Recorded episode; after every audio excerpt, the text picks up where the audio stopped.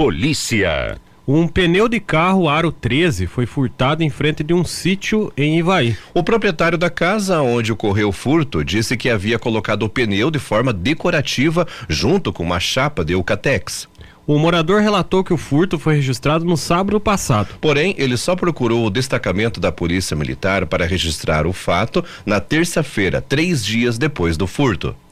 Em outra situação em Ivaí, uma mulher informou que foi ameaçada pelo ex-marido. A PM realizou buscas, mas não encontrou o autor das ameaças. No Jardim Nossa Senhora Aparecida, um homem ameaçou sua vizinha. O marido dela disse que o vizinho estava embriagado e xingou sua esposa. A PM foi acionada, mas não encontrou o autor da ameaça. Em outra ocorrência, em Ivaí, um homem foi ameaçado enquanto estava jogando bola na localidade de Palmital.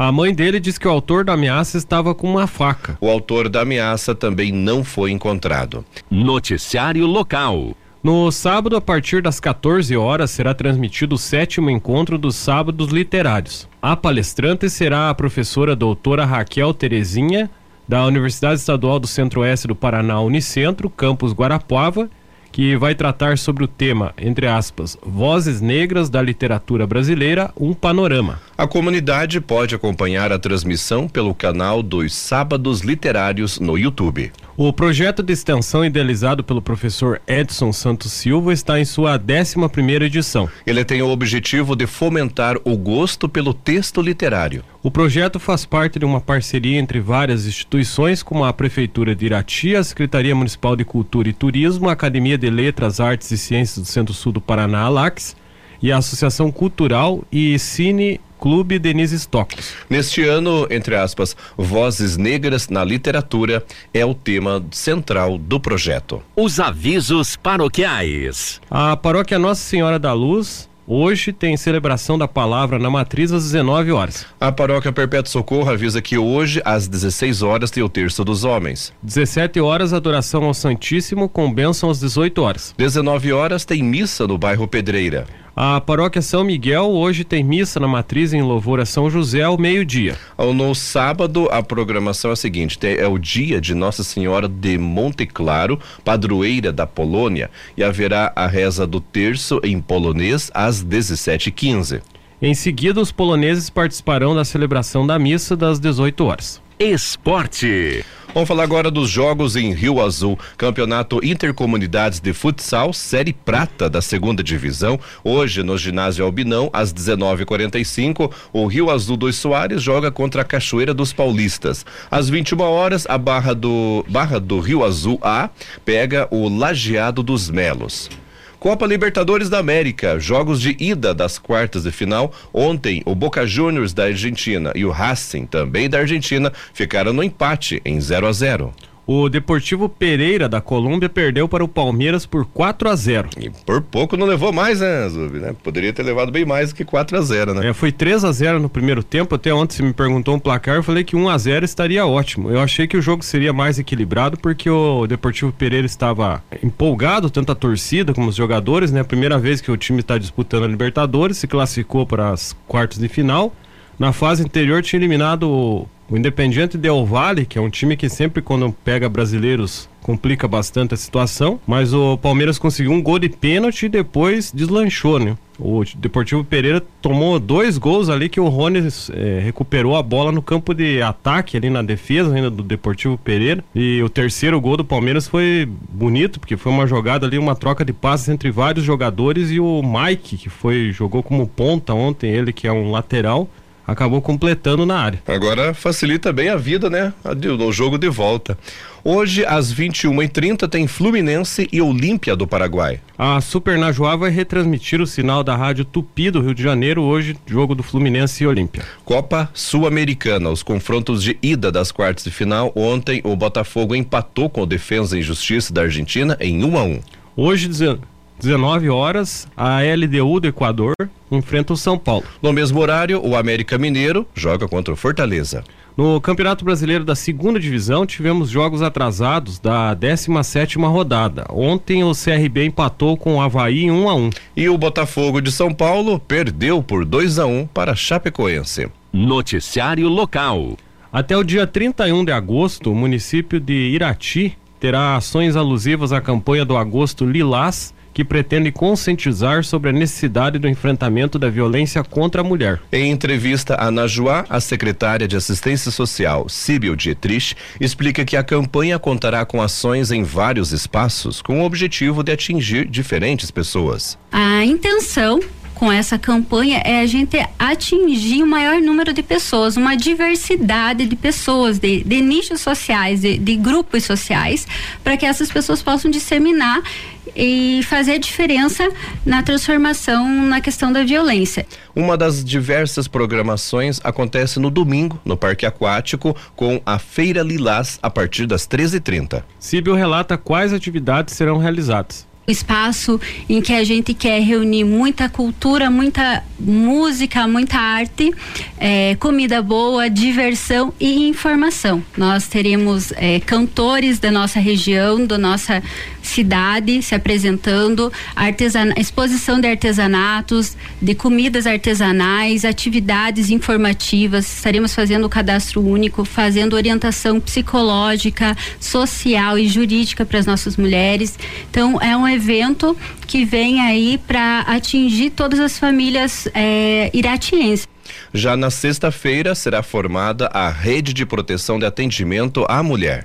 O evento será na Câmara Municipal a partir das 13h30 e contará com a presença da secretária estadual da Mulher e Igualdade Racial, Leandro Dal Ponte. Segundo o Cíbio, a formação da rede de proteção auxiliará a fortalecer a rede local de atendimento à mulher. Colocar pontos que é, ainda falhamos, porque a gente sabe que a gente precisa evoluir muito, né? Então ele é voltado para profissionais da educação, da saúde, da assistência, da segurança pública, para que a gente possa atualizar atualizar informações, discutir pontos frágeis e que a gente venha é, qualificar ainda mais o nosso serviço. A mesa redonda contará ainda com a presença da vice-presidente do Conselho Estadual dos Direitos da Mulher, Maria Isabel Correia, e a participação da técnica e coordenadora de fomento da Secretaria da Mulher, Larissa Marzoli. Síbel relata que a coordenadora falará da importância de políticas públicas na proteção e no protagonismo das mulheres. A gente quer é, convidar, inclusive, todos que fazem parte da nossa rede de proteção para estarem participando desse momento, para que a gente possa nos fortalecer e qualificar ainda mais o atendimento que Irati já vem prestando às nossas mulheres. Outros eventos durante a semana também farão parte da campanha. Na tarde de ontem foi realizado um grupo de conversa no Centro da Juventude, reunindo lideranças de bairros, usuárias, representantes do Conselho Municipal de Políticas Públicas para Mulheres e da Secretaria Municipal de Assistência Social. O objetivo foi discutir sobre o que é o Conselho da Mulher, apresentar o plano decenal municipal de políticas públicas para mulheres e fazer a discussão do plano. Esse mesmo evento será realizado com as mulheres das áreas rurais de Irati na próxima quarta-feira, a partir das 13h30. Haverá grupo de conversas nas comunidades de Arroio Grande, no pavilhão da Capela Senhor Bom Jesus,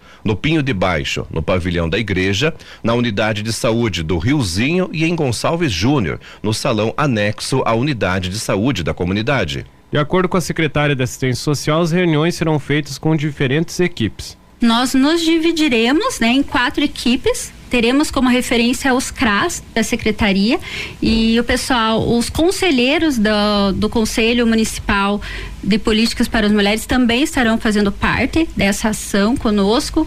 Então, nós, tere, nós nos dividiremos e faremos uma ação em cada local durante a tarde. Nesta quinta-feira acontece uma mesa redonda intitulada, entre aspas, Agosto Lilás, Viver sem Violência é um direito de toda mulher, na Câmara Municipal, a partir das 13h30. O evento é voltado para universitários, acadêmicos e estudantes dos cursos técnicos de Irati. Segundo a secretária, é importante levar o tema para o público jovem, para conscientizar sobre os tipos de violência são pessoas, são profissionais que estão em formação e eles podem estar passando por uma situação de violência, como a gente pode ver essa semana, né, no jornal, é, passou uma situação de, de um professor que foi preso por um assédio a uma aluna. Então, é, isso pode ocorrer no cotidiano deles, eles não saberem é, que atitude tomar para autoproteção, mas também como eles estão em formações, formação, ocupando espaços de estágio, futuramente espaços né, de trabalho, eles precisam se formar na questão da cidadania, de entender como que funciona o, o ciclo, a questão da violência e quais são os meios para combatê-los, para poder,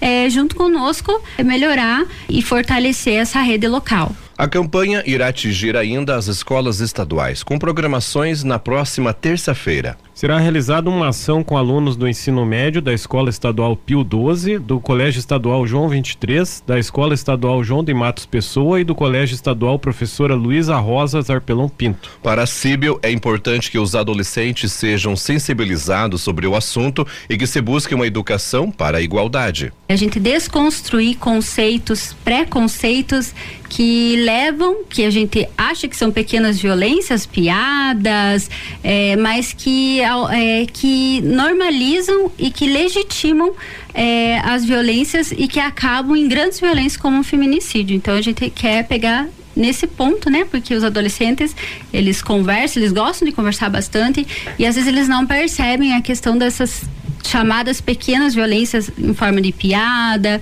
Então acho que é um espaço aí de conscientização e de educação para a igualdade de gênero bastante importante que a gente também colocou como foco da nossa ação. No sábado, a campanha chegará na área esportiva com uma ação dos jogos de futebol da primeira divisão no Campeonato Varziano, que serão realizados no Estádio Municipal Abrão, na Gibinegem. No local, os profissionais da Secretaria Municipal de Assistência Social irão fazer uma mobilização sobre o movimento Agosto Lilás e uma panfletagem durante as partidas. Os jogos que serão realizados são Mais Brasil e América, a partir das 13h15, e Falcão MT Calhas e Estrela Azul do Açongui às 15h15. A secretária destaca que a ação busca conscientizar os homens. Não adianta a gente falar de violência contra a mulher só com as mulheres, a gente sabe que é, grande porcentagem de, dos agressores são homens, né? Ele também pode ser feito por uma mulher, mas a grande maioria é um homem que, que, que agride. Então a gente precisa falar sobre isso com eles, orientá-los, é, fazer com que as pessoas é, desconstrua algo que é o ponto crucial que faz com que a violência permaneça na nossa sociedade, que é a nossa cultura machista. Então é essa desconstrução a, a ideia dessa campanha também. Na segunda-feira acontece uma ação de sensibilização em empresas. Síbel conta que algumas empresas já pediam para que fossem feitas, feitas ações sobre o assunto. E nós entramos nesse momento em contato com, com as empresas em Irati, aquelas que disponibilizaram espaço. Estaremos indo com uma equipe da Secretaria de Assistência Social na segunda-feira para fazer essa orientação, essa sensibilização e a panfletagem. Né, para a gente poder também atingir eh, esse contexto empresarial que a gente sabe também que é muito importante falar sobre esse tema nesses espaços. As empresas que participarão desta ação são o Frigorífico Tons, a Fobras, o Ivasco Supermercados, unidade da Rua Dona Noca, a Luli Indústria e Comércio de Confecções e a Yazaki. A campanha termina na quinta-feira, dia 31 de agosto, a partir das 13 horas, com um tour com os grupos de mulheres do Centro de Referência em Assistência Social, o CRAS, por alguns espaços de atendimento à mulher, como o próprio CRAS, o Núcleo Maria da Penha, o NUMAP, o Centro de Referência Especializado em Assistência Social, o CREAS, Delegacia da Polícia Civil e Patrulha Maria da Penha. O encontro terminará no Centro da Juventude, onde será divulgado, o, divulgado um filme relacionado à temática do Agosto Lilás. O último dia da campanha também contará com uma roda de conversa com as mulheres no Centro Comunitário do Conjunto Novo Irati. Síbio afirma qual é a finalidade desta atividade. E para que a gente possa falar sobre o Agosto Lilás, falar sobre as formas de, de denúncia, mas acima de tudo para a gente pensar ações voltadas àquela localidade, atividades tanto do CRAS, do CREAS, de outras políticas públicas. É, também é, estamos em conversa com o Provopar, eles vão levar um manicure pedicure para esse dia. A gente vai ter um, um lanche bem gostoso. Vai ser uma tarde também bem interessante. A secretária destaca que ações nesses sentidos, é, nesses diversos espaços, ajudam a conscientizar sobre o assunto a gente tem percebido que essa questão da, da vergonha, da intimidação, ela tem, tem mudado bastante. As pessoas estão mais abertas a esse diálogo. E sim, cada ação que a gente faz em todos os contextos, uh, nós temos percebido que ou uma ou duas, algumas pessoas nos procuram e relatam situações ou querem participar de ações conosco. Então a gente é, percebe o quanto tem sido importante essas ações, tanto as que envolvem várias e muitas pessoas, quanto as pontuais com pequenos grupos que a gente faz ao longo do ano. Surgem efeitos e as pessoas nos buscam para relatar as situações e pedir ajuda. Nesse momento, vamos a Curitiba conversar com a Miriam Rocha, direto da Agência Estadual de Notícias. E o destaque de hoje: o Paraná lidera índices de sustentabilidade do ranking de competitividade dos estados. Olha, gente, o Paraná tem a melhor sustentabilidade ambiental do país, com nota máxima de eficiência, 100 pontos. Foi o que apontou o ranking de competitividade dos estados, que foi divulgado ontem durante o 12 Congresso Brasileiro dos Servidores da Administração Pública, o CONSAD, em Brasília. No geral, quando avaliado 10 pilares estruturantes como educação, infraestrutura, inovação, entre outros, o Paraná ficou na terceira posição, atrás de São Paulo e Santa Catarina. A boa avaliação paranaense ela foi impulsionada pela melhora em indicadores como a preocupação né, com o desmatamento ilegal, cuidados com o desperdício de água, coleta e destinação adequada do lixo e também também emissão de dióxido de carbono. Além disso, um outro eixo que segue bem avaliado foi o tratamento de esgoto, considerado como o terceiro melhor do Brasil. É justamente em ações diretas implementadas pelo órgão ambiental, uma autarquia vinculada à Secretaria de Estado do Desenvolvimento Sustentável, que o Paraná alcançou os 100% de eficiência. Outro ponto que ajudou a impactar na performance foi que o Instituto finalizou em abril a entrega de 268 caçambas para 67 municípios municípios do Paraná. Cuidados que impactam diretamente também na emissão de dióxido de carbono. O Paraná ele subiu também posições importantes em indicadores de combate ao desmatamento ilegal, reflexo de um setor de fiscalização sob a coordenação do IAT, que é o Instituto Água e Terra, muito mais atuante. Medidas que fizeram com que o Paraná fosse o estado que mais reduziu o desmatamento ilegal da Mata Atlântica no país nos primeiros cinco meses desse ano de 2023. O ranking revelou ainda que o Paraná tem o terceiro melhor controle da perda de água do país. Uma outra atuação importante é o cuidado, né, permanente com os rios que cortam o estado. O Paraná tem também uma legislação com foco na economia dos recursos hídricos por meio da reutilização da água em áreas urbanas, rurais, nas indústrias e em processos produtivos. Bom, gente, era essa informação que eu tinha para hoje. Um grande abraço a vocês e é claro que se Deus quiser, amanhã eu tô de volta. Noticiário Geral. O Corpo de Bombeiros encontrou um cadáver de uma mulher com sinais de violência durante o atendimento de uma ocorrência de incêndio na tarde de ontem em Ponta Grossa. De acordo com a corporação, moradores do bairro Neves acionaram a equipe de socorro após verificarem a saída de fumaça pelo telhado de uma residência. No local, os bombeiros arrombaram a porta para constatar a situação e identificaram um princípio de incêndio no quarto da residência. Os socorristas informaram que encontraram ao lado da cama o corpo de de uma mulher somente com a parte de cima das roupas. A polícia informou que a vítima tinha ferimentos causados por arma branca no tórax e próximos ao pescoço. Segundo informações do portal G1, a suspeita da polícia é que o autor das facadas iniciou o incêndio para ocultar o crime. Porém, conforme a Polícia Civil que investiga o caso, ainda não há informações sobre a motivação do crime. A vítima foi identificada como Marielle Bueno Pires, de 20 anos. Ela era natural de Campo Largo e tinha como companheiro um militar do terceiro regimento de carros de combate de Ponta Grossa. A jovem não tinha antecedentes criminais. Em conversa com o portal A Rede, o delegado do setor de homicídios da Polícia Civil de Ponta Grossa, Luiz Gustavo Timossi, disse que as investigações já iniciaram e há suspeitas de que a vítima tenha sido assassinada. Câmeras de segurança podem ajudar os policiais a identificar todos os fatos sobre o crime brutal. Noticiário Geral. Também em Ponta Grossa, a Justiça anulou todas as provas e o processo da Operação Saturno, que investigou irregularidades na Comissão Parlamentar de Inquérito, uma CPI, do Star Digital. Na época, um dos investigados pelo Grupo de Atuação Especial de Combate ao Crime Organizado GAECO, do Ministério Público do Paraná, era o então vereador Walter José de Souza, o, entre aspas, Valtão. O político chegou a ser preso na operação em dezembro de 2020. Nas investigações, o GAECO teve acesso a telefonemas envolvendo os investigados com autorização da Justiça. Conforme a denúncia do GAECO, empresários teriam pago um valor em dinheiro para o então vereador para que ele emitisse um relatório favorável a uma empresa alvo de CPI na Câmara Municipal de Ponta Grossa que investigou o estacionamento eletrônico pago nas ruas da cidade, o Star Digital. Segundo o Ministério Público do Paraná, o parlamentar teria recebido 15 mil reais para, entre aspas, apresentar relatório final da CPI do Star Digital que não causasse prejuízo aos interesses da pessoa jurídica investigada. Porém, a defesa dos réus questionou a decisão que autorizou as interceptações telefônicas e o Tribunal de Justiça do Paraná, o TJ Paraná,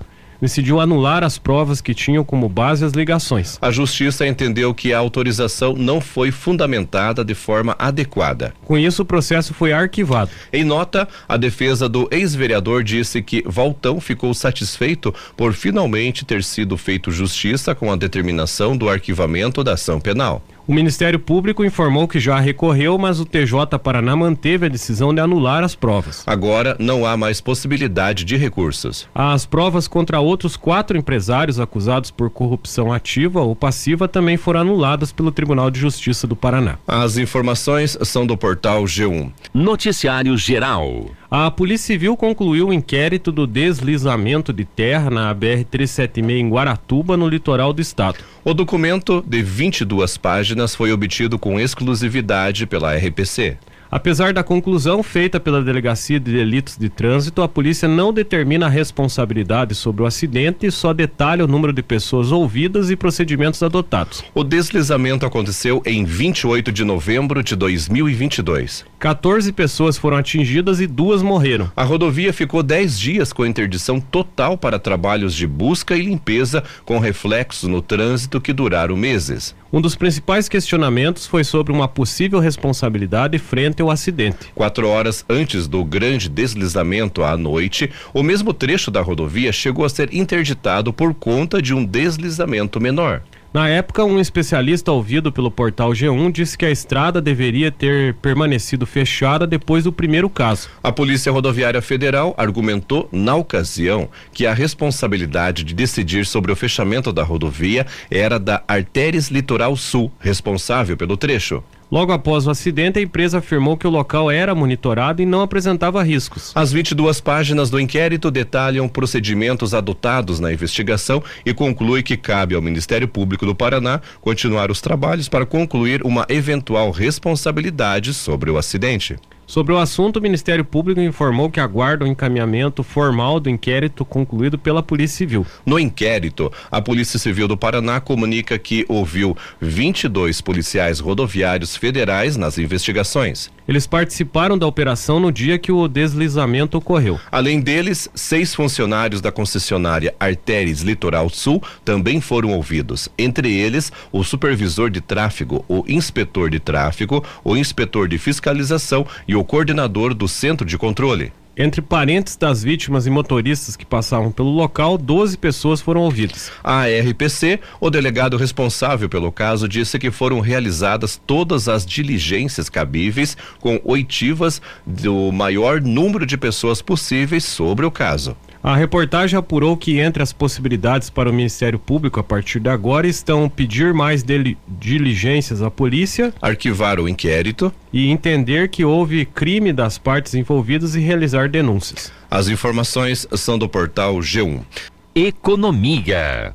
Um levantamento da Confederação, Confederação Nacional dos Municípios, a CNM, divulgado ontem pela Associação dos Municípios do Paraná, MP, aponta que mais da metade das prefeituras do estado, 52%, tiveram déficit entre suas receitas e despesas no primeiro semestre do ano. Segundo o estudo, no primeiro repasse de recursos às prefeituras em julho deste ano, o Fundo de Participação dos Municípios, principal fonte dos recursos de 70% das prefeituras, caiu 34% em relação ao mesmo período de 2022. No primeiro repasse de agosto, caiu mais 20% em comparação com o igual período do ano passado. O mesmo cenário ocorre em relação ao Imposto sobre a Circulação de Mercadorias e Serviços, o ICMS, dizem os prefeitos. Segundo o Conselho dos Secretários Estaduais da Fazenda, o Concefaz, a queda estimada nas receitas das prefeituras brasileiras foi de 100 bilhões de reais apenas em 2022. Segundo a AMP, o governo federal não tem liberado as emendas impositivas apresentadas pelos deputados federais e senadores para o custeio e para investimentos que beneficiam os municípios. No primeiro semestre de 2022 foram liberados 10 bilhões em emendas. Porém, em 2023 somente 3,6 bilhões de reais. Já o piso nacional do magistério teve um reajuste de 33% em 2022 e 24% em 2023. Somados, esses valores chegam a quase 50%, alega a entidade. Diante desse cenário, os prefeitos aprovaram ontem a realização de uma manifestação em protesto contra a crise dos municípios no próximo dia 30, sob o slogan entre aspas, sem repasse justo, não dá. Na segunda e na terça-feira, as prefeituras vão se mobilizar e apresentar suas reivindicações aos parlamentares paranaenses do Congresso, à Assembleia Legislativa, ao governo do Estado e ao governo federal. As reivindicações são extensas e incluem temas como a luta contra a queda do imposto sobre circulação de mercadorias e serviços ICMS e do Fundo de Participação dos Municípios FPM a aprovação de um adicional do fundo, a colocação em regime de urgência da pauta municipalista no Congresso, a agilização da reforma tributária em tramitação no Senado, que garanta mais recursos para os pequenos municípios, a correção de valores dos convênios, reduzindo as contrapartidas dos municípios, mais verbas para o pagamento do piso da enfermagem, a repatriação de receita do exterior em benefício das prefeituras mais recursos para o Serviço de Emergência Médica e Urgência, o SAMU, e para a realização de cirurgias e procedimentos de saúde nos municípios e também o pagamento de emendas parlamentares pelo Congresso. O presidente da MP e prefeito de Santa Cecília do Pavão, Edmar Santos, destacou a necessidade urgente das prefeituras de lutar contra a crise enfrentada pelos municípios. Abre aspas. Essa luta não é só nossa é de todos os paranaenses porque é nas cidades que as pessoas vivem. Para que as pessoas sejam bem atendidas em todas as áreas, é preciso que a saúde financeira dos municípios esteja bem. Os prefeitos, dos para... os prefeitos do Paraná estão unidos em torno dessa causa. Vamos apresentar uma pauta detalhada e sincronizada com os interesses dos municípios e mobilizar as prefeituras, todas as prefeituras, garantindo assim o atendimento que os nossos moradores precisam Fecha aspas, disse o presidente da MP. As informações são do portal Bem Paraná.